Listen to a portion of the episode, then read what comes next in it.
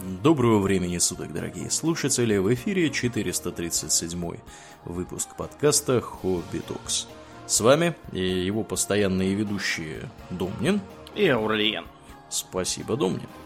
Итак, от тем э, причин смертности и как они менялись со временем, мы переходим к теме похожей, но более глобальной. О чем мы, Домнин, поговорим сегодня?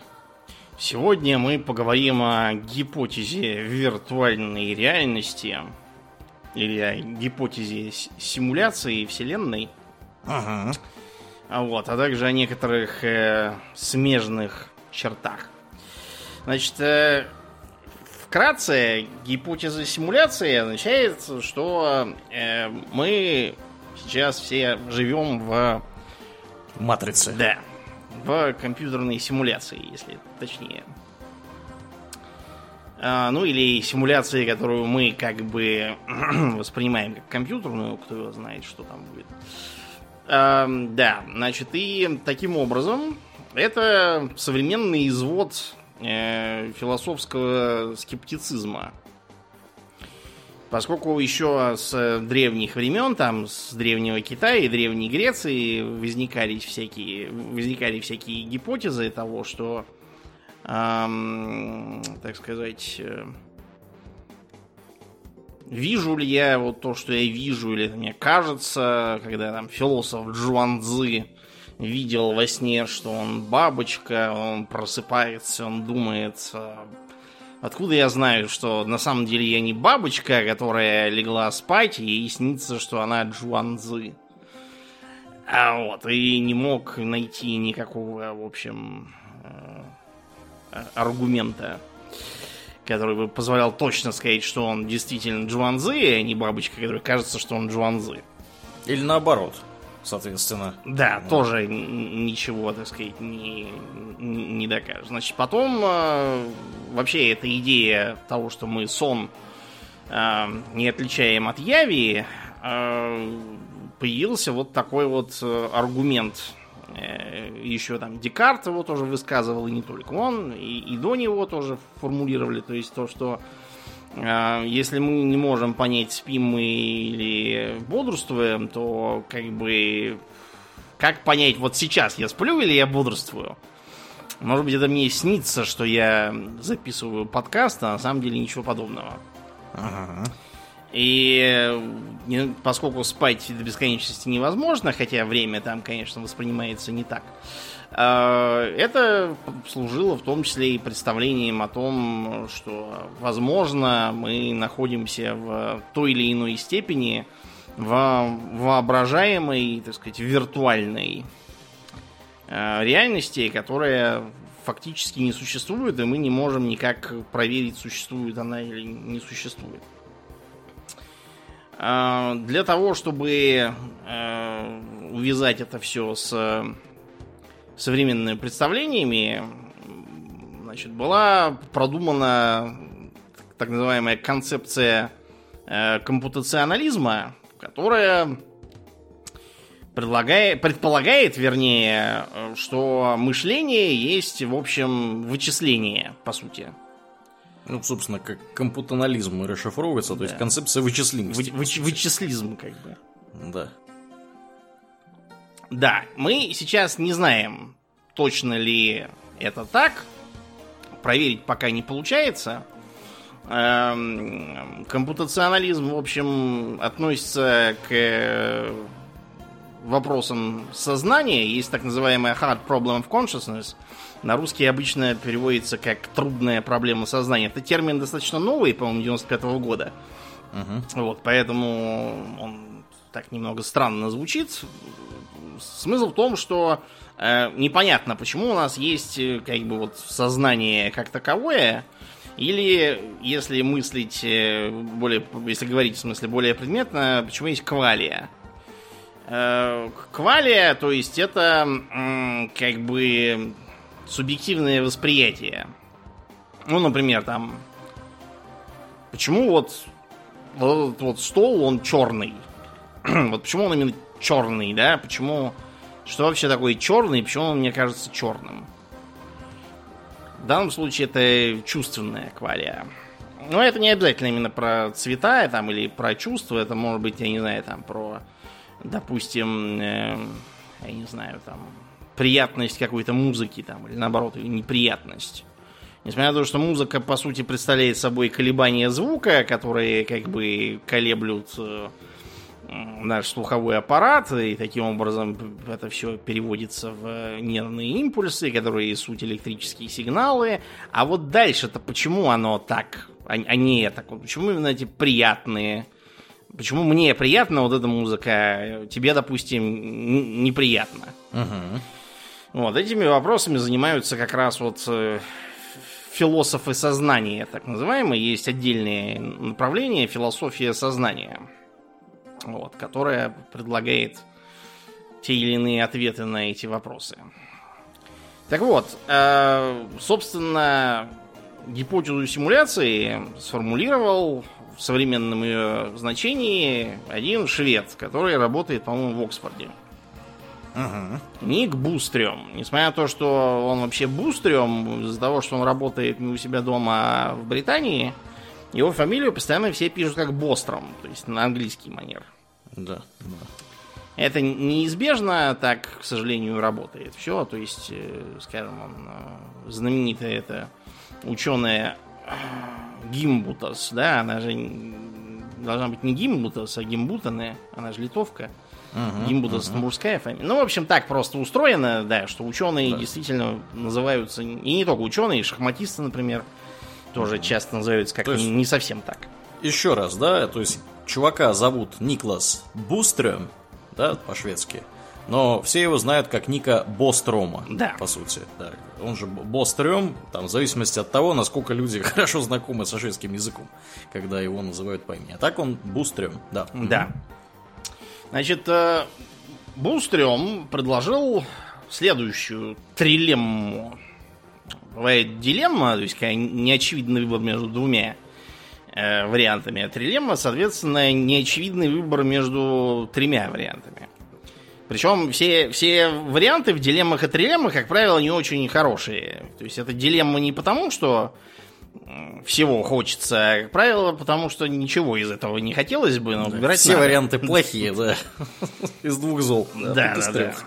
Все эти там, теоремы Эскобара и тому подобное. Ну так вот. эм, Паб- Пабло Эскобара. ну да. Многие слушатели я, я сейчас. не знаю, при чем здесь именно Пабло Эскобар. Это на самом деле означает, что если надо выбирать из двух вариантов, как, скорее всего, и то, и другое дрянь. Мгм. А Вот. Да, значит, о чем трилемма? А, есть три постулата. Э, Все три достаточно маловероятны сами по себе, но если их брать в целом, то один из них должен быть, э, э, скорее всего, истинным. Первое. А, Значит, количество цивилизаций человеческого уровня, которые достигают трансгуманизма, ну, то есть становятся кем-то другим, не человеками, там, не кем там они были, протосами какими-нибудь. А, то есть переходят на такой уровень, что могут создавать виртуальные реальности, а, стремится к нулю. Второе. А, процент э, транс гуманных цивилизаций, которые заинтересованы в а, устроении симуляции своей э, эволюционной истории, Мгм. а, стремится к нулю. Третье. А, процент э, всех э, людей, э, значит, э, с такими же с таким же восприятием реальности, как у нас, живущий э, в э, виртуальной реальности, стремится к 100%. То есть... Вот этот поворот. Да. О, о чем он говорит? О том, что э, значит, если цивилизация достигает такого уровня, на котором она может создать виртуальную реальность, то она, скорее всего, ее создаст. Э, Значит, если она ее создаст, то, скорее всего, это будет э, в том числе для того, чтобы э, симулировать свою же историю и, и, так сказать, ну, в целях ее изучения, проще говоря. Э, То как- есть ты, ты объясняешь третий вариант именно, да? Я правильно понимаю? Ну, не, я пытаюсь сделать как бы общий вывод. А, общий, да, общий, по, по всем трем. Понятно, да, да, понятно. Да. Угу. То есть вы либо, либо, либо загнулись, то есть если вы да. Э, дошли до такой стадии, где вы можете это все симулировать, вы уже к этой стадии либо загнулись, либо вы симулируете. То есть тут как бы вот... Да. То есть если вы можете симулировать, скорее всего, будете это делать. Угу. Значит, из чего он исходит, э, так сказать, почему именно симулировать будут? Потому что вычислительные мощности в последние десятилетия непрерывно растут, растут, растут. Вот, все это усложняется и умножается, и по этой причине, скорее всего, когда-нибудь дойдет и до э, виртуальной реальности, которая будет неотличима от э, э, объективной реальности. Здесь э, теории Бустрема пересекаются с так называемой гипотезой мозга в банке.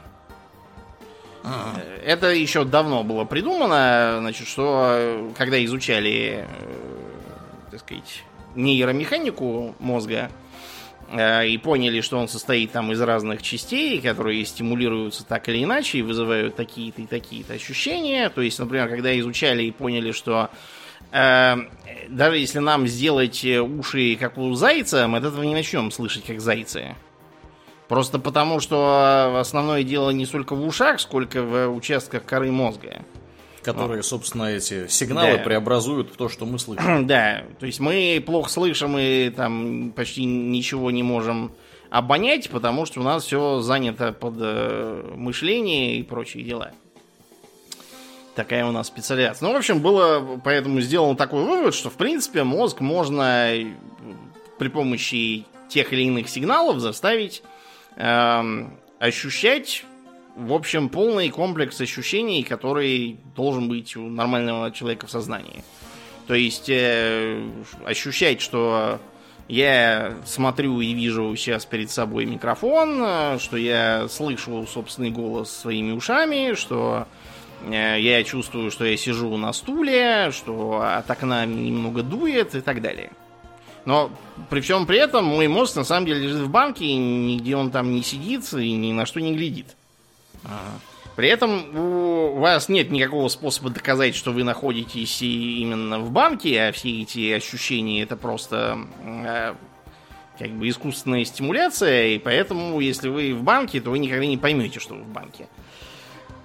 А ну, если то есть, вы... да, я, я призываю здесь слушателей на минутку остановить подкаст и задуматься, вот как бы вы могли какой бы вы могли провести эксперимент, который позволил бы вам однозначно установить, находятся ли ваши мозги в банке или не находятся. Или они реально вот у вас в черепной коробке, которая вот сейчас слушает, э, собственно, этот подкаст. То есть, и, скорее всего, вы довольно быстро поймете, что это очень нетривиальная задача, и найти такой эксперимент крайне непросто. Почему я, кстати, про Мосбанки заговорил еще? Поскольку Бустерем не дает конкретного ответа, разумеется, угу. на вопрос, а каким образом эта симуляция, собственно, работает.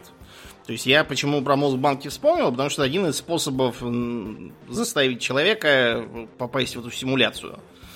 Без, собственно, виртуальной реальности, как мы это понимаем, допустим, там в мой РПГ в какой-нибудь там или... Угу. Вот, а просто через раздражение определенных участков коры мозга. Как это должно работать, мы пока еще на данном этапе не знаем, но Бустером считает, что рано или поздно мы узнаем или это, или что-то другое, что позволит создать симуляцию, неотличимую от реальности, а, или мы просто до этого загнемся. То есть э, он считает, что рост, э, так сказать, способностей создать симуляцию путем вычислительной техники или там еще какой-нибудь он неизбежен, и если мы ее изобрели, это значит, что мы не загнулись и достигли высот каких-то ascension, так сказать. Uh-huh. Если uh-huh. мы не изобрели, значит, что мы, скорее всего, друг другу поубивали там, или какие-нибудь там, не знаю, какие-нибудь вулканы взорвались нас, всех стерли с лица земли. Нас просто нету. Вот. И почему еще гипотеза симуляции пользуется определенной популярностью. Вовсе не только потому, что есть э, серия художественных фильмов про Матрицу, а еще и потому, что она позволяет ответить на некоторые другие интересные вопросы. Типа, например, того, где все инопланетяне. Да. Их инопланетян нет, ну или может они есть, и, и именно они нас погрузили в симуляцию, кстати. Э, почему нет? Вот. И как бы просто мы живем в искусственной э, реальности, где никого лишнего нет. Э, эта симуляция нужна специально, чтобы получать нас. Как человечество, ну, да. да. А зачем симулировать еще каких-то инопланетян при этом? А инопланетяне ну, сидят в, в отдельной симуляции, их изучают да. там. У них своя. Да. Это так называемый а, антропный аргумент. Угу. То есть, э, о чем он говорит? Мы видим Вселенную такой, потому что только в такой Вселенной мог возникнуть такой наблюдатель, как мы. А не какой-нибудь там, я не знаю, не мадианец или кто там еще. А, то есть мы сидим вот в этом глухом углу галактики Млечный Путь, рядом с крошечной звездой, не, не случайно, а потому что именно вот в этом глухом углу сложились условия так, что могли появиться мы. И поэтому появились именно мы, а не, не мадианцы там или не какие-нибудь там плутонцы, э, а именно мы и земляне. И по этой причине никого другого рядом нету, потому что условия есть только для нас. А мы, соответственно, не могли не появиться. Не появиться, да, да. Мы рано или поздно должны были появиться. Для... Такая, такая немного парадоксальная идея, да, вот этот да. антропный принцип, он как бы, когда про него думаешь, что, так, что за ерунда. Потом... Закольцованная логика. Да, да, он такой получается. закольцованный, да, получается логика, а потом, ну, как бы это вроде действительно имеет место быть такое, да, что вот как бы мы здесь вот появились исключительно потому, что вот э, только в таких условиях мы и могли появиться. Только, думаешь, тогда а, все логично, да, действительно, да, так и есть. То есть это одно из объяснений, собственно. Да, да, того... да, да. У антропного принципа есть э, своя э, тоже достаточно интересная пачка всяких аргументов и рассуждений, вот, которые там, например, доказывают, что, э, скажем, у нас именно трехмерное пространство, потому что без трехмерного пространства не работали бы э, как бы законы Химия. Ньютона для начала, и вообще А-а. ничего на самом деле не работало, не было бы, например, э, звездных систем, совершенно точно.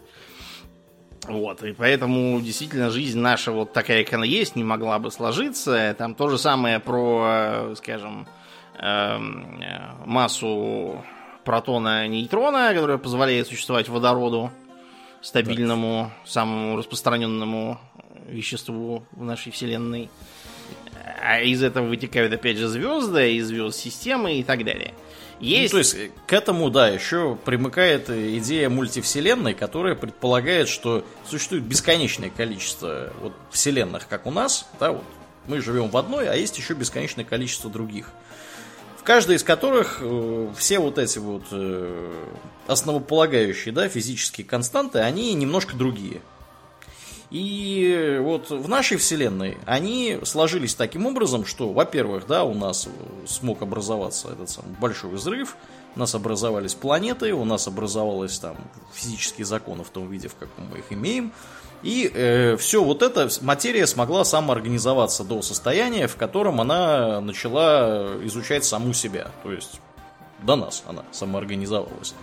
Вот. А в подавляющем большинстве других каких-то, да, вселенных из вот этой мультивселенной, эм, получилось так, что там физические законы были немножко другие, и там материя не смогла самоорганизоваться, например. Или смогла организоваться во что-то другое. И вообще все это выглядит как-то очень иначе. Угу. Да, в общем, э, мозги сломаешь. Ну, в общем, вернемся к э, э, Бустрюму. Значит, из его трилеммы получается еще один такой тоже парадоксальный в некотором роде вывод. Если мы сейчас э, не сидим в симуляции, значит наши потомки э, почти наверняка не будут проводить таких симуляций. Потому помрут. что, ну, либо помрут, либо... Эм, я так понял, что Он говорит о том, что совершенно нет никаких оснований полагать, что мы находимся в базовой реальности. угу. а не в уже симулированной. Если мы находимся именно в базовой реальности, вот, то значит, что наши потомки как бы скорее всего ничего такого не изобретут, потому что иначе Блин, что-то я уже сам начинаю путаться. Да, Подожди. да, нет, это, это, объясняется, это объясняется следующим образом, да, то есть представьте себе, что мы находимся вот во Вселенной, где наши потомки дорастают до состояния, когда они могут эти симуляции запускать. Они запускают симуляции очень-очень много, потому что у них там, я не знаю, сферы Дайсона, все вот это, у них там огромное количество да. энергии, вычислительных мощностей и всего такого. Поэтому гораздо более... То, что вот мы сейчас находимся здесь, да, мы с гораздо большей вероятностью находимся внутри одной из этих симуляций, нежели в базовой реальности. Просто тупо, если мы возьмем, да, вот курс математи... там теории вероятности, да, первый курс института, вот где теория вероятности считают, да, или высшая математика, там, я не знаю, там наверняка тоже это все преподается. Как считаются вероятности? У вас берется Вероятность что такое? Это отношение чего-то к чему-то, да? То uh-huh. есть у вас берется количество успешных случаев, да, вот случаев, которые нас интересуют в числителе, а в знаменателе количество всех случаев. И получается, что вероятность того, что мы в базовой реальности, да, вот она как бы вот как рассчитывается? У вас в числителе там единица, да, потому что мы базовую реальность знаем только одну. А в знаменателе у вас может находиться, да, помимо, помимо нашей базовой реальности, еще какое-то значительное, очень большое число э, этих самых вот симулируемых реальностей, которых может быть вообще бесконечно много. И когда у вас знаменатель стремится, там, я не знаю, к бесконечности, понятно, что у вас вся вот эта общая дробь стремится к нулю. То есть и получается, что вероятность того, что вы в базовой реальности, она крайне мала. Вот если следовать этой самой логике. Да. Вот. А, тем не менее, построение Бустрема сразу вызвали разные возражения. Да. А, одно из э, самых, э, э, так сказать, э, логических возражений это избыточность этой симуляции. Да, хорошо, пришельцев нет, прекрасно. А зачем тогда так подробно, как бы, смоделированы э, всякие физические законы мироздания, которые с точки зрения изучения нас как человечества ничего не делают. Ну, то есть, представьте, грубо говоря, что вы э, играете в, допустим, Quake какой-нибудь с друганами по сетке, uh вот, а там э, внутриигровая физика сделана не как это обычно в играх бывает, а, а, а допустим, э, там с моделированием атмосферного воздуха, там его состава, сколько там азота, сколько кислорода, да. сколько водяных паров э, и, и, например, там физика огнемета, она завязана в том числе на вот это вот. Эм, скорее всего, вы не сможете поиграть такой Quake, потому что у вас просто не хватит вычислительных мощностей вашего домашнего компьютера для этого. Угу. Вот. А если хватит, то не хватит, значит, э, пропускной способности даже там широкополосного российского интернета для того, чтобы все это передавать между вами. Да, Пакет. ну здесь я добавлю от себя, что обычно, когда что-то моделируют, да, компьютерно, компьютерным образом, эти модели пытаются делать максимально простыми, потому что любое моделирование, оно предполагает упрощение реальности. Да? Нельзя сделать э, карту, которая будет в точности соответствовать местности, потому что это, по сути, будет вторая такая же местность, да. как вот, да. То есть, любое моделирование, карта это тоже модель на самом деле, да, реальной местности, любое моделирование, в том числе компьютерное, в первую очередь компьютерное, оно всегда предполагает некоторое упрощение реальности и обсчет только значимых вещей, которые вы хотите вычислить. Вот. Э, и получается, что с этой точки зрения действительно довольно бесполезным является создание, там, я не знаю, каких-то там физики, преломления, я не знаю, света, да, в каплях росы, э, если мы пытаемся в этой самой симуляции изучить э, процесс развития человечества вот, там, с какой-то там, я не знаю, доисторических времен, 500 миллионов лет назад, до вот там, я не знаю, космического будущего, да. То есть просто очень-очень много всего такого, что в этой модели компьютерной принципе, быть не обязано. Мгм. Более того, скорее всего, не должно. Потому что это просто делает все вычисления гораздо более сложными. Это И ничего конкретно не дает, да, на самом лишняя деле. трата ресурсов, по сути. Вот. Это замедляет ваше вычисление. Да, то есть понятно, что изредка может получиться так, что эти упрощен- упрощения э, как-то пролезают в процесс и его портят. Ну, например, почему в Скайриме, по крайней мере, там одно время э, манекены, ну, на которые доспехи можно там надеть, чтобы хранить их, э, манекены могли донести на тебя властям, что ты преступление совершаешь. Потому что в качестве манекенов были использованы обездвиженные фигуры стражников. Вот. Мгм. И поэтому там все подчистили с ними, да, то есть с ними нельзя никак реагировать как со стражниками, их там нельзя убить топором, э, потому что они на это не реагируют. Но э, вот им забыли убрать то, что они как стражники должны реагировать на правонарушение.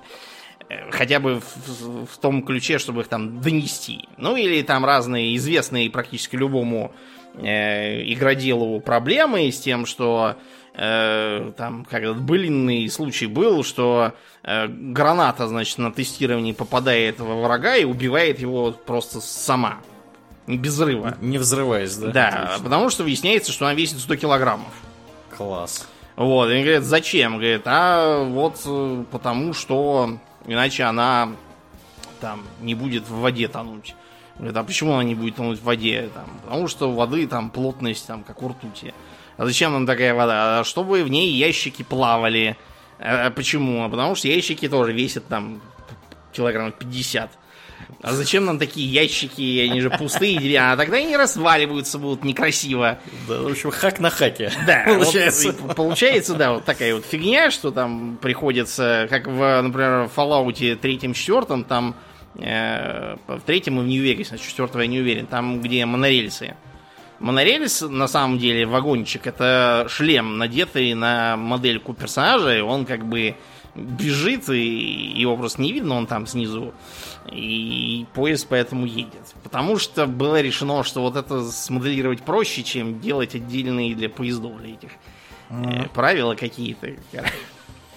В общем, Естественно, это да. лишняя работа, да, и вычисления, да, которые не да. нужны. Так вот, вот э, возникает вопрос, для чего тогда у нас такая сложная физическая модель, если мы никак не пользуемся и э, не жрет ли она зря ресурсы? Тут есть такое возражение, что э, на самом деле определенные следы, э, так сказать, от э, программных артефактов все-таки есть. То есть, например, э, это там тактовая частота процессора, допустим. Ну, если Так. грубее говорить, то частота, с которой он вычисления проводит. Которая должна задавать какой-то м, предел, да, для всего, что, что есть в этой виртуальности, да, потому что она не может вычисляться быстрее, чем э, верхний предел вычислительной мощности процессора. Там, или еще мгм. Таким образом, у этого, в этой виртуальности должен быть какой-то вот верхний предел, выше которого ничего там делаться не может. Ну, то есть имеется в виду, что мы, если мы начнем пытаться мерить время какими-то маленькими дискретными кусками, мы должны рано или поздно упереться в какой-то вот кусок времени, который является абсолютно минимальным, меньше которого нельзя сделать.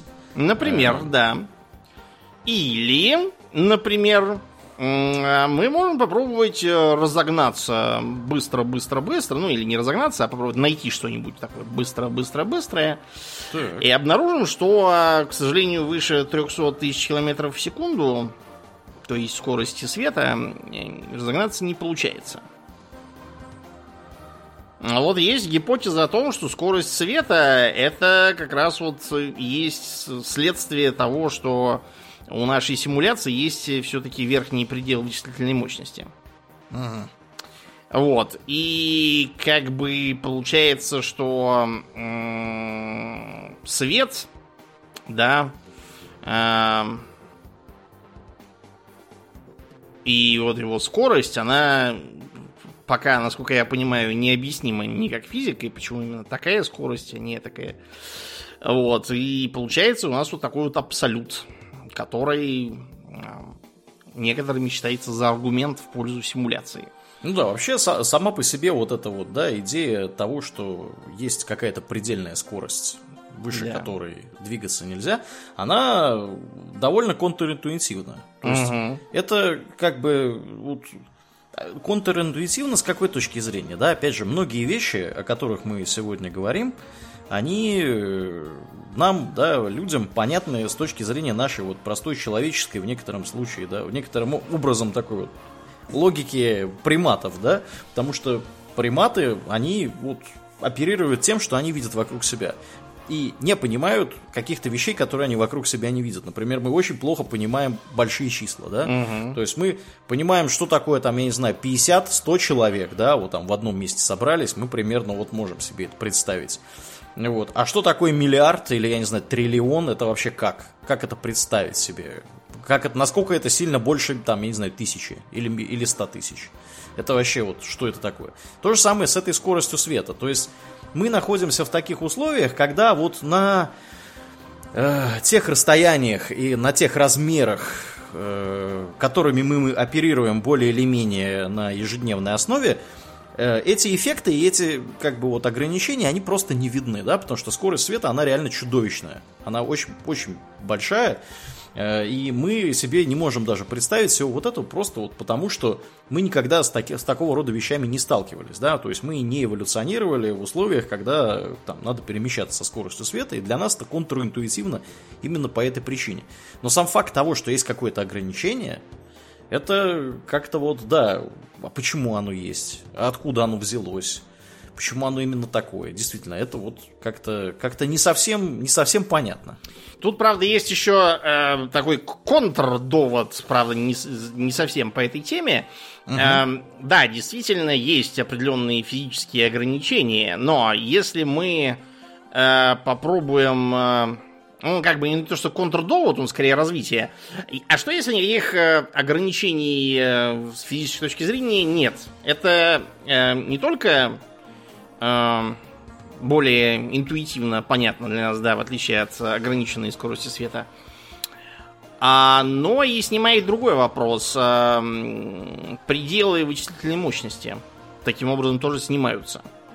Поскольку если мир имеет ограничения типа вот скорости света, то и вычислительные мощности будут неизбежно иметь э, какие-то, да, э, там, допустим, зависящие от количества атомов. Как-то там не уменьшая микропроцессор, не уменьшая, все равно рано или поздно вы дойдете там уже до атомного уровня и все. Тут, ну правда... да, как там сейчас у нас, эти сколько, 3 нанометра или 9 или да. сколько, то есть это, да, это уже очень-очень мало. Вот. Есть контраргумент, что мы-то просто перейдем там на всякие атомные процессоры. Не в смысле на атомные энергии, я имею в виду, которые работают на атомном уровне уже.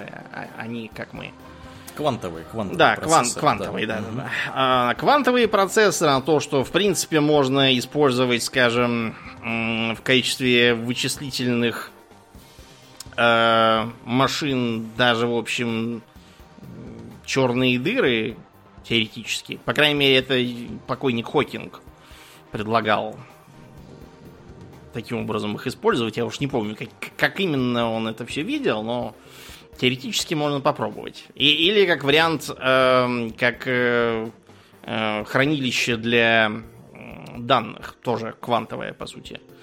Связано это с так называемым парадоксом э, информации черной дыры, или как- как-то он так звучал.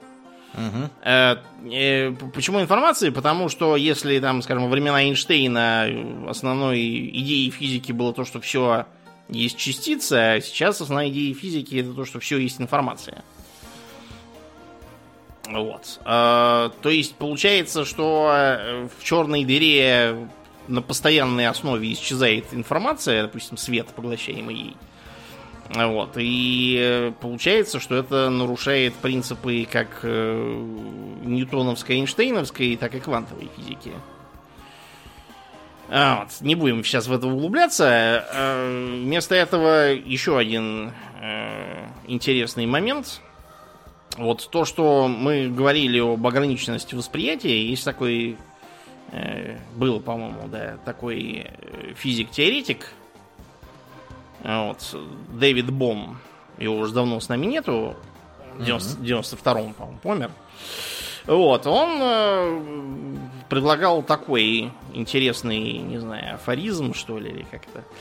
А, реальность это то, что мы принимаем за истину. Мы принимаем за истину то, во что мы верим. Мы верим в то, что мы воспринимаем. Э, мы воспринимаем то, на что мы смотрим. То, на что мы смотрим, зависит от того, что мы думаем. Что мы думаем, зависит от того, что мы воспринимаем то, что мы воспринимаем, э, вернее, то, что мы думаем, э, то, что мы воспринимаем, э, определяет то, во что мы верим, то, во что мы верим, определяет э, то, что мы считаем истиной, то, что мы э, считаем истиной, есть наша реальность. То есть, то есть по-моему, это как-то зациклилось, нет? Без, да, бесконечно получается. Да, и... Э, по, по, такой же логике, на самом деле, в множестве выдуманных э, там фэнтезийных вселенных существуют боги, да? Пока в них верят, они существуют. Пока, когда в них перестают верить, они исчезают. Да, да. Поэтому, собственно, В том числе боги варпа, дорогие друзья. Да, кстати. Э, это все, кстати, растет из, из этих же да, mm-hmm. идей. Вообще, идей. надо сказать, что все эти гипотезы, они достаточно э, они и сами были под влиянием и наоборот повлияли на э, всевозможные произведения типа той же Матрицы или вот этот художественный 13 этаж, где люди, которые завели симуляцию своего прошлого, там, с времен сухого закона из какого-то, Угу. Вот. Э, те, кто был в симуляции, внезапно понимают, что они в симуляции, после чего еще и оказывается, что э, начало там, 21 века, в котором живут основные персонажи, это тоже симуляция, заведен какой-то э, более высокоуровневый э, высокоуровневым человечеством. Из, из, а что из... делать? Да, да. да, представь себе, ты в...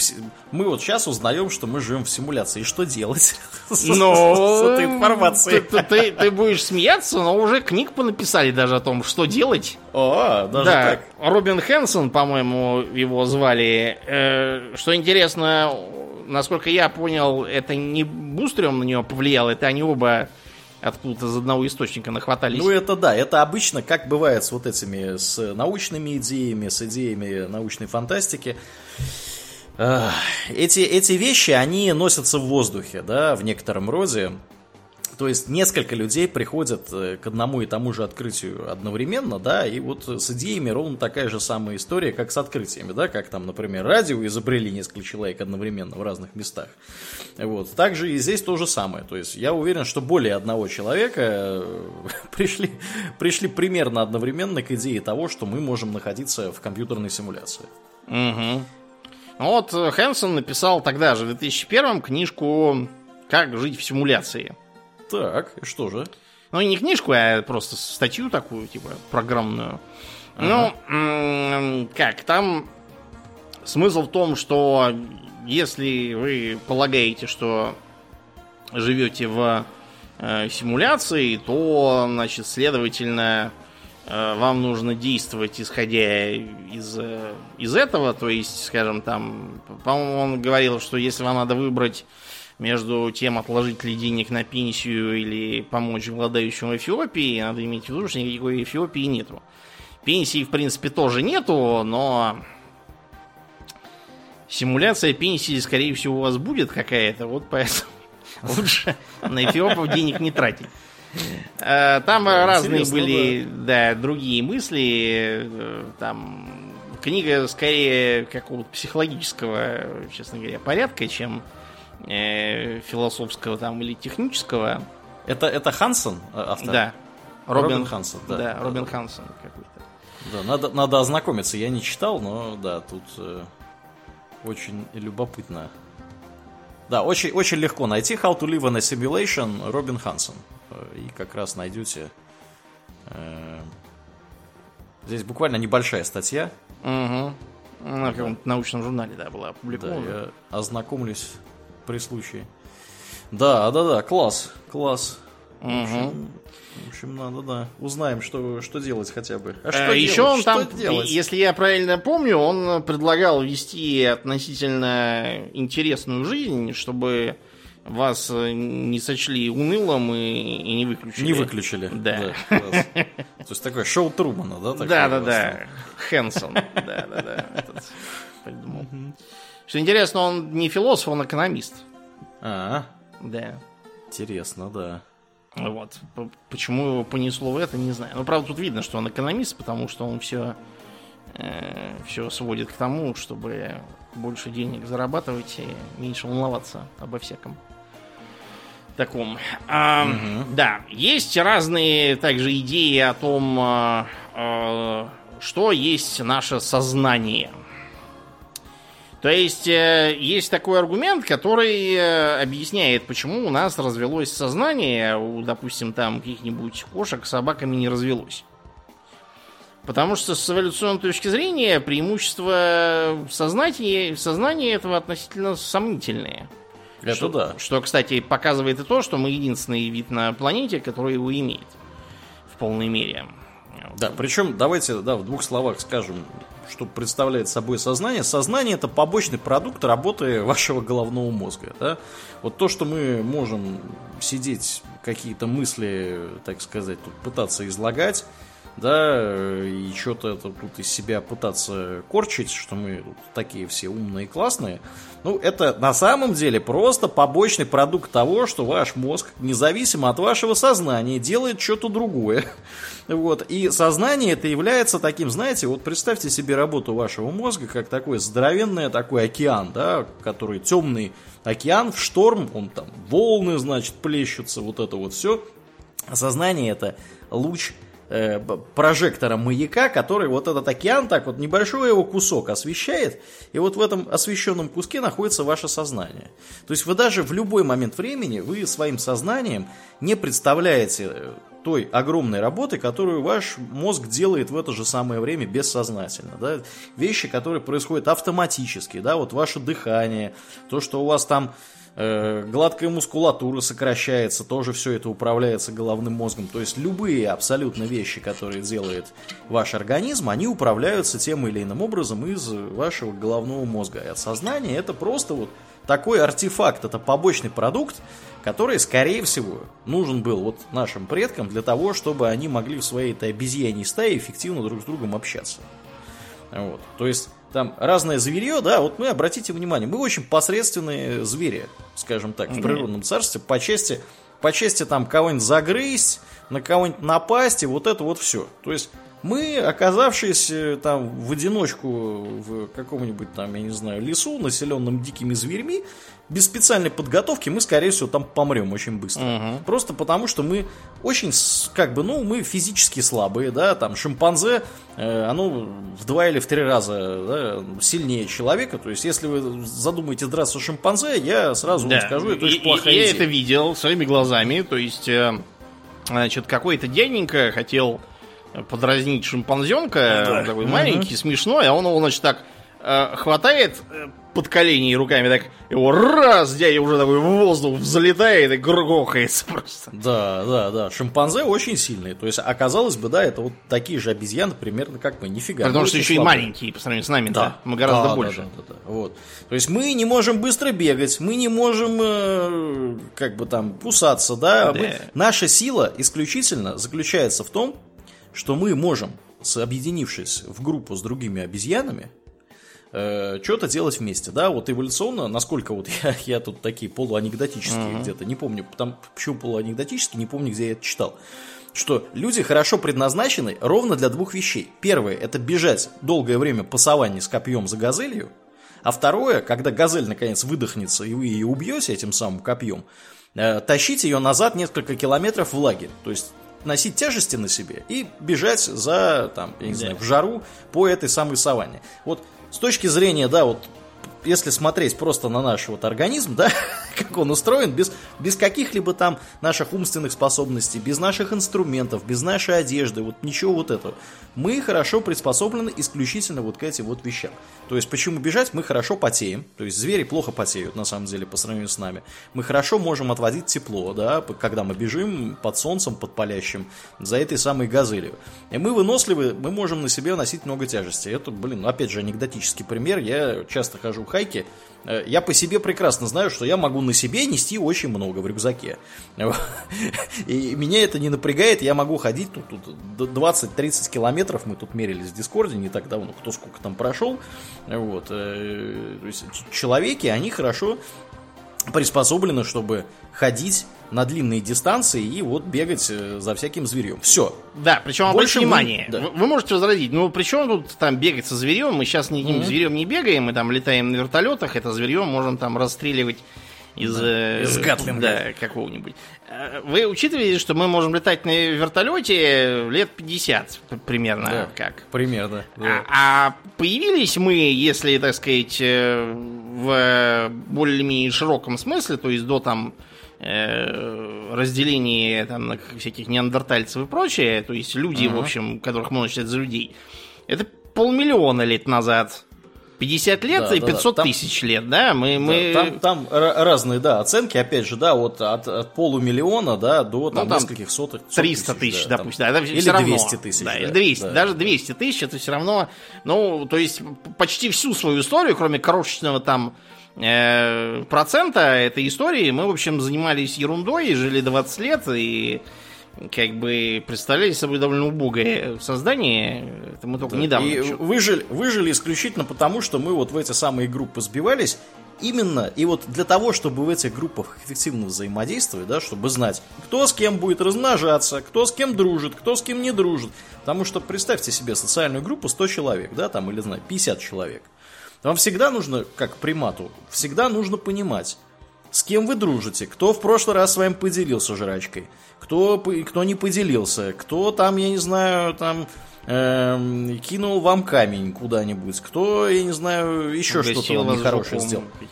Да, угостил вам, вас жуком, там, я не знаю, вылечил вас, да, там, приложил вам подорожник куда-нибудь. То есть все вот это, то есть вы относительно каждого из этих людей ведете такой вот счет у себя в голове. То есть это хорошая, хорошая обезьяна или это плохая обезьяна? Дружу я с этой обезьяной или не дружу? И более того, если я с этой обезьяной почему-то не дружу, как мне сделать так, чтобы с ней дружить? Потому что если мы вдруг окажемся в ситуации, когда нам нужно что-то делать вместе, нам лучше друг другу доверять, как обезьяна обезьяне. Потому что иначе нас просто, ну, это сожрут дикие звери, да, и mm-hmm. там еще что-нибудь нехорошее с нами приключится.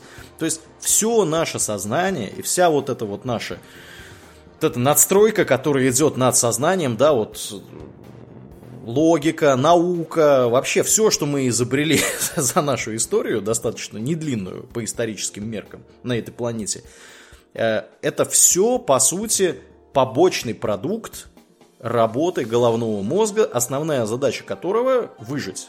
То есть где-то найти еду, где-то найти партнеров для размножения, там, передать свои гены дальше, из прошлого в будущее, и все. Это помогает нам выжить. Если бы это не помогало нам выжить, у нас не было бы никакого сознания, мы были бы с вами как котики или как песики. Uh-huh. Вот такие же примерно были бы граждане. То есть мы бы, э, как песики, да, песики в этом плане чуть больше на нас похожи, потому что они тоже в основном в социальных группах обитают, да, там есть главный песик, есть песики, которые его дружбаны, вот это вот все, они в стае, они охотятся вместе и так далее и тому подобное. Вот. Ну или с котики, тоже котики разные бывают. Котики бывают в группе живут, котики бывают живут поодиночке, но все равно они друг с другом взаимодействуют. Вот. И им для этого никакое сознание не нужно, просто потому что как бы, ну, у них другие есть способы передачи своих генов. Они могут быстро бегать, э, сильно кусаться и всякое такое делать. Вот. Так О, что, вот, как бы, да. Да, мы должны благодарить, на самом деле, то, что наших далеких предков, которые не могли быстро бегать, не могли кусаться, как котики, лазить по деревьям, вот это вот все. Просто вот то, что мы сейчас можем наслаждаться какого-то такого рода интеллектуальными измышлениями, мы обязаны во многом этим самым э, нерасторопным обезьянам, которые как бы ничего из себя не представляли особенного, э, и получили вот такое странное эволюционное приспособление, которое называется сознание, угу. которое вот в результате развилось в то, что мы с вами имеем. Но есть такой аргумент, который доказывает, что сознание на самом деле это еще одно доказательство того, что мы живем в симуляции.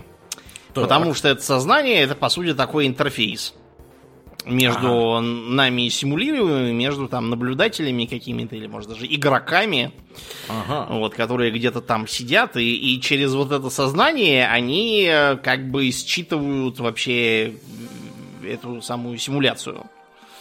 Вот, потому что без нее, э, если бы мы были как котики, поступающая через нас информация была бы очень неполной. То есть мы бы интересовались окружающим миром, примерно как котики. А, вот, и информации вы передавали мало. А, эта симуляция получалась бы скучная. Вот, есть такая вот тоже мысль. Можно ли как-нибудь физически проверить, э, в симуляции мы или нет? Э, я попробовал понять э, несколько предлагаемых способов по чисто математико-вычислительному доказательству того, что мы в симуляции или нет, то есть там найти угу. какие-то артефакты. Я их не понял, потому что мне для этого не хватает образования, но я так понял, что смысл именно в том, чтобы найти артефакты от этой самой симуляции. Ну, как вот, например, скорость света ограниченная, если ее считать за артефакт, что-то вот подобное, только более очевидное, простое и как бы интуитивно понятное. Интересно, что э, один тоже философ по фамилии Грин, вот, он выступил два года назад против всех попыток проверить в симуляции мы или нет. Потому что будешь проверять и выключат просто всех сразу, и все. И тебе тоже. Они что-то подозревают. Э, ему можно... Рубильник поворачивает, да. Да, формат C делаем. Да, да, да. Стираем, стираем этих. У нас тут еще несколько триллионов таких симуляций, эти что-то заподозрили. Да, ну тут, правда, можно сказать, что если такую симуляцию сделаю, то там, наверное, будет какой-нибудь способ всем там мозги прочистить немножко и не сносить все сразу. Да, ну это на самом деле это вот э, из серии, да, теории темного леса, да, когда угу. одним из объяснений, собственно, парадокса Ферми, почему мы не видим пришельцев, является то, что Вокруг нас вообще-то есть пришельцы, но все они сидят, да, то есть другие да. цивилизации инопланетные, да, они все сидят тихо и не высовываются, да. потому что как Кто только кто-то высунется, да. да, тут же незамедлительно приедут эти канонерки и всех, э, так сказать, распатронят. То есть, может быть, они не приедут, но кто их знает? Тот, кто да, а вдруг приедут. да, к тому с той или иной вероятностью приедут. Вот э, к тому, да, кто не засветился, к тому нас, точно да, не приедут у нас уже, у нас уже были прецеденты, когда, да, когда вот индейцы Южной Америки имели неосторожность засветиться. Да, к ним приехали. Вот, и все. Да, и где теперь эти индейцы? Все почему-то по-испански там говорят. В общем, как-то да, нехорошо вышло, в общем, э, с индейцами. Да. Также и с нами может выйти нехорошо. Вот, угу. Это вот то же самое. То есть, абсолютно такая же, такая же идея. Надо сеять и не высовываться. Вот. Вместо того, чтобы проверять какие-то там, делать эксперименты, да, ну вот э, я читал, читал про все это. И, кстати, я забыл еще одну вещь сказать про э, это самое э, сознание. Угу. Дело в том, что вопросы с э, сознанием и наличием его у всех в симуляции, э, они еще и задают следующий вопрос о существовании так называемого философского зомби. Ха-ха, это что такое? Ну-ка. Философские зомби это существо, которое как бы как э, человек, но без сознания, которое мы сейчас. Ну, зомби. То есть, да, которое может э, реагировать как бы на всякие стимулы, может там говорить, э, вести себя по-человечески, но это не человек. Это как бы как NPC такой. Просто очень-очень сложный. Ага. Да, и э, многие, значит, задаются таким вопросом о том, что, э, как бы, почему в этой симуляции мы э, не видим большого количества философских зомби, если для того, чтобы создать определенную массовку, они подходят как раз очень хорошо. Но... Э, ну, то есть ре- реально NPC, короче. Да, как ну так как NPC, ага. да. То есть э, достаточно, в общем, смоделированные, то есть не такие, как, допустим, были во втором Fallout, которые ходят кругами, вот, и периодически говорят скриптованные фразы, а такие там, как, допустим, в какой-нибудь там готике условные, там, э, которые утром встали и пошли на работу, там, или завтракать сели, там, э, или как Симы в этом самом, в Sims. Угу которого mm-hmm. надо есть, пить, болтать, там кого-то они любят, с кем-то дружат и так далее. Вот. Слушай, а... Домнин, ты знаешь, я некоторых таких людей знаю, они могут вполне быть такими. Да, кстати. Но тут э, есть возражение с точки зрения э, физикализма. Физикализм считает, что как бы мысль есть... Э, ну, вот компутационализм, на самом деле, это тоже часть физикализма. Которые считают, что сознание есть какое-то какое следствие физико-химических процессов. Mm-hmm. Началось все это, насколько я помню, еще в 18 веке с так называемого вульгарного материализма, который доказывал, что эм, эм, мысль производится мозгом, так же как желчь производится печенью. Ну, строго говоря, желчным пузырем, ну ладно, не будем портить цитату. Несмотря на то, что сейчас мы знаем, что мысль не, не, производится в физическом смысле, вот, но вот физикализм все равно считает, что хотя это дело тонкое, но все равно оно имеет в корне какие-то материальные совершенно процессы. Вот. И таким образом э, многие физикалисты на вот этот вопрос про существование философских зомби говорят, что никаких философских зомби нет. И быть не может. Потому что если кто-то ведет себя так, как будто у него есть сознание, значит, у него есть сознание. Просто вот некоторые люди бывают, как вот ты сейчас сказал, которые живут примерно как Симсы в ага. игре. Вот. Другие более сложные. Это не делает же первых не людьми там какими-то, да? То есть, э, с этой точки зрения, э, философских зомби в симуляции тоже быть не должно, просто потому что э, эта симуляция подразумевает, скорее всего, физикалистский взгляд на сознание. Ну, если его можно вообще симулировать, правильно? Угу вряд ли это какая-то религиозная симуляция, может быть. Вот, ну, и... как бы, да бы вообще, если мы говорим о симуляции, да, то у нас разницы-то и нет, да, то есть мы все, по сути, являемся программой в этом случае. Да. Тем или иным так. образом. То есть, при, причем тут какие-то философские зомби, почему они должны выделяться отдельно? Ну, как бы мы все получаемся, мы все эти зомби, по сути, ходим. Ну... Смысла выделять их отдельно нет, наверное. Ну да, то есть тут как бы это вопрос скорее в том, э, как, какой гипотезе э, природе сознания вы, собственно, э, относитесь. Угу. Да. Э, значит, чтобы подытожить, э, гипотеза симуляции не является общепринятой теорией, поскольку против нее есть, во-первых, аргумент того, что она не относится к науке как таковой, а чисто философское построение. Ну, потому что она не, не верифицируема, не фальсифицируема. Ну, она не фальсифицируема, да, то есть ее невозможно опровергнуть. Насчет Если... верифицируемости это вопрос да. еще отдельный, а вот фальсифицировать ее точно нельзя. Да, да. Ну, это как, как, как религия, да? То есть, как вы будете опровергать религию? Никак. Ну, да, или как гипотеза мозга в банке, да. Вот. Если да. мыслить не про вообще все, а лично про меня, я никак не могу доказать, что я не мозг в банке. Совершенно. Да. Я не могу. Вполне возможно, мы просто мозги в банке. Мы действительно да, вот. мозги в банке, да. Может быть, мы вообще один мозг, который просто за счет какого-то вмешательства развил две личности. Да. Такой биполярочка такая. Да, да, да. Это, это скорее диссоциативное расстройство, чем биполярка. Ну, это не важно. Я хотел сказать о том, что к э, научной теории этой гипотезе еще идти идти, неизвестно, пройдет она туда или нет. Это раз. Во-вторых, э, сами психологические построения Бустриума многими называются неидеальными и ходящими по кругу. Так же, как и вообще антропные принципы, его гипотеза, да, его эм, логическая закольцованность не только плюс, это еще и минус.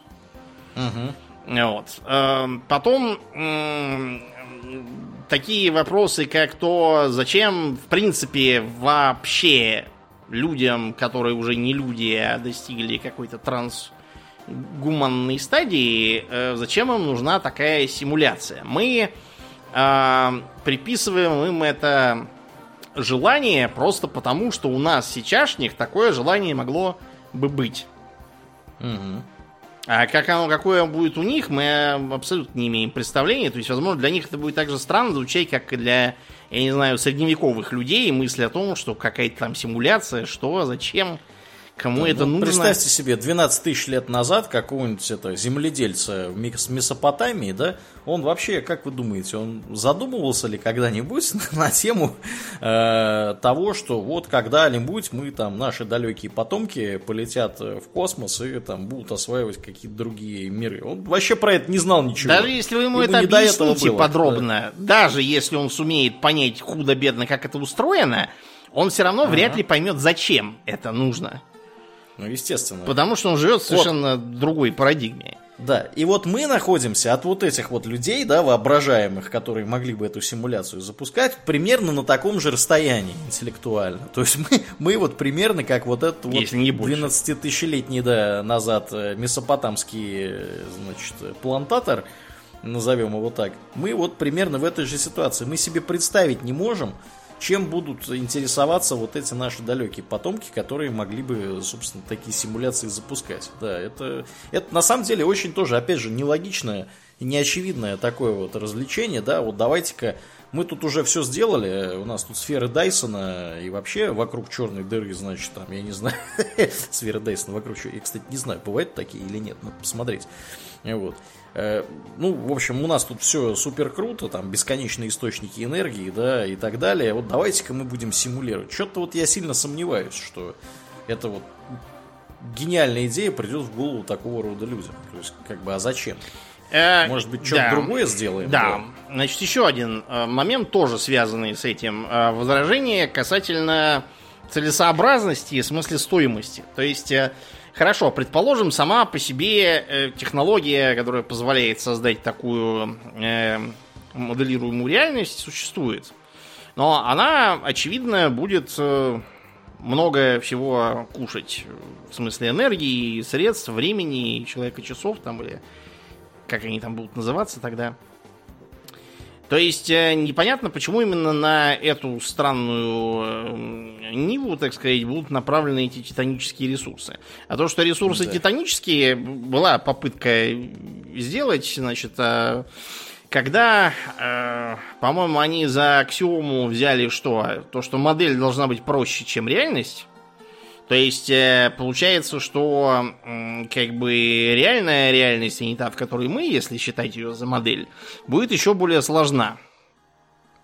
Вот, они попробовали э, построить математическую модель такой более сложной реальности и поняли, что, в общем, э, даже с ее точки, как бы с ее стороны, э, моделирование нашей упрощенной реальности будет э, там даже на квантовом, на уровне квантовых, насколько я понимаю, компьютеров занимать mm-hmm. века. Причем века не для того, чтобы построить там хотя бы какую-нибудь, не знаю, карту э, размером с карту в какой-нибудь там мой РПГ, а просто крошечный, крошечный там кубик реальности которая бы имела такую сложность, как у нашей. Вот, то есть не очень понятно, зачем вбухивать такие ресурсы, чтобы смотреть, как э, кто-то э, изобретает OnlyFans э, и протестует против э, прививок от ковида, не знаю. Ну да, это по меньшей мере странно. Да. Вот. Короче говоря, по этой причине гипотеза сейчас э, представляет собой скорее эм, источник вдохновения для всяких э, художественных произведений, а также э, своеобразный костыль для других философских проблем. То есть э, для того, чтобы, скажем, изучать тот же вопрос сознания, там, тех же самых философских зомби, изучать, э, тождественно ли сознание личности или нет, а если нет, то почему, то там как раз использование гипотезы виртуальной реальности полезно. Ну, примерно как эм, гипотеза небесной сферы, хотя давным-давно уже опровергнута Галилеем, что никакой небесной сферы нет, тем не менее, все равно используется. Э, просто потому, что так удобно рисовать карту звездного неба представить, что вокруг нас сфера, и на ней, собственно, эти звезды все висят. Угу. Вот. Поэтому пока самое большее, что было сделано в реальности с помощью этой гипотезы, это вот ее использование как костыля для теоретических построений и для художественных произведений. И на этой э, объективно реальной ноте будем заканчивать. Да. Как обычно, мы благодарим наших подписчиков у Дона Патреона. На этой неделе мы особенно благодарны Аделю Сачкову, Алексу Лепкала, Александру Сатлеру, Андрею Алексееву, Андрею Вицкову, Дараксу Фортуна, Даше и Альберту, Лео Лео, Нобу, Станиславу, Ежу, Атлантию, Андрею Алексеенко, Артему Гуколеву, Борису из Санкт-Петербурга, Денису Лукашевичу Петру Дегтяреву и Рустаму. Огромное спасибо вам, ребята, за то, что остаетесь с нами. Также напоминаем, что у нас есть группа ВКонтакте, канал на Ютубе, Инстаграм. Приходите и туда, там тоже разное интересное происходит. Ну, а мы будем перемещаться в после шоу. Мне остается напомнить, что вы слушали 437 выпуск подкаста Хобби Токс. И с вами были его постоянные и бессменные ведущие Домнин и Ауралиен. Спасибо, Домнин. Всего хорошего, друзья. Пока.